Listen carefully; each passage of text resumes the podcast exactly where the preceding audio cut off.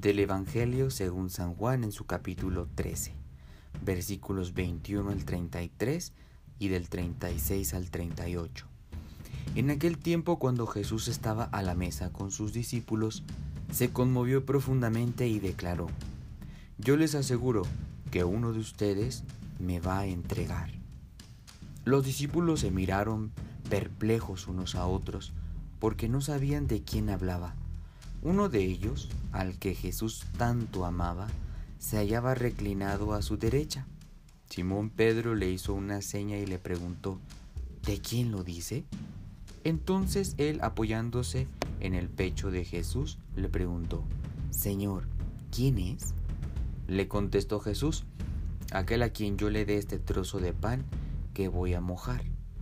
Mojó el pan y se lo dio a Judas, hijo de Simón el Iscariote, y tras el bocado entró en él Satanás. Jesús le dijo entonces a Judas, lo que tienes que hacer, hazlo pronto. Pero ninguno de los comensales entendió a qué se refería. Algunos supusieron que como Judas tenía a su cargo la bolsa, Jesús le había encomendado comprar lo necesario para la fiesta o dar algo a los pobres. Judas, después de tomar el bocado, salió inmediatamente. Era de noche. Una vez que Judas se fue, Jesús dijo, Ahora ha sido glorificado el Hijo del Hombre, y Dios ha sido glorificado en él. Si Dios ha sido glorificado en él, también Dios lo glorificará en sí mismo y pronto lo glorificará. Hijitos, todavía estaré un poco con ustedes. Me buscarán, pero como les dije a los judíos, así se los dijo a ustedes ahora. A donde yo voy, ustedes no pueden ir. Simón Pedro le dijo, Señor, ¿a dónde vas? Jesús le respondió, a donde yo voy, no me puedes seguir ahora. Me seguirás más tarde. Pedro replicó, Señor, ¿por qué no puedo seguirte ahora? Yo daré mi vida por ti.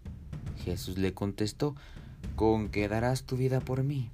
Yo te aseguro no cantaré el gallo antes de que me hayas negado tres veces. No cabe la menor duda que el momento de compartir la comida en nuestras mesas se convierte en el mejor escenario de encuentro y vida de una familia. Cuando comemos juntos no solo compartimos el pan, sino la vida misma. Dejamos saber a los demás qué hay dentro de nuestro corazón con nuestras miradas, nuestros gestos, las palabras y los silencios. En el fragmento del Evangelio del, del día de hoy se nos regala la escena llena de tensión que provocó que Jesús se viera agitado en su espíritu. Era una tensión en la mesa. El Señor da a saber a sus discípulos la traición de la cual él era él sería objeto. Esto provocó miradas entre los comensales. Los corazones comienzan a agitarse y llenarse de dudas, de confusión. He sabido de familias que ante tanta noticia mala viven sus encuentros llenos de agitación de espíritu.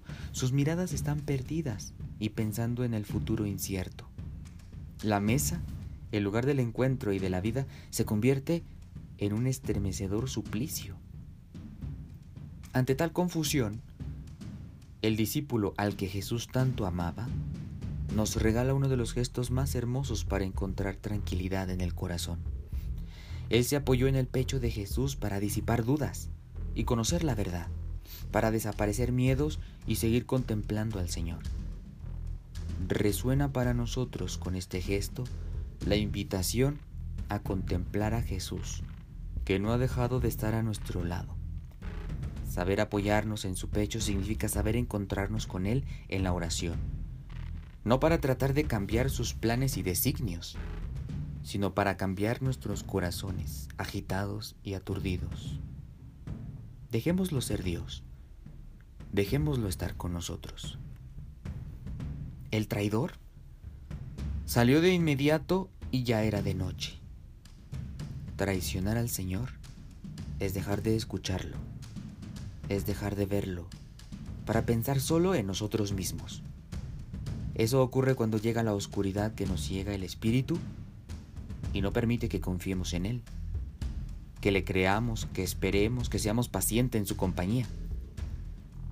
Nuestras oraciones pueden convertirse en un mar de peticiones y palabras llenas de miedo.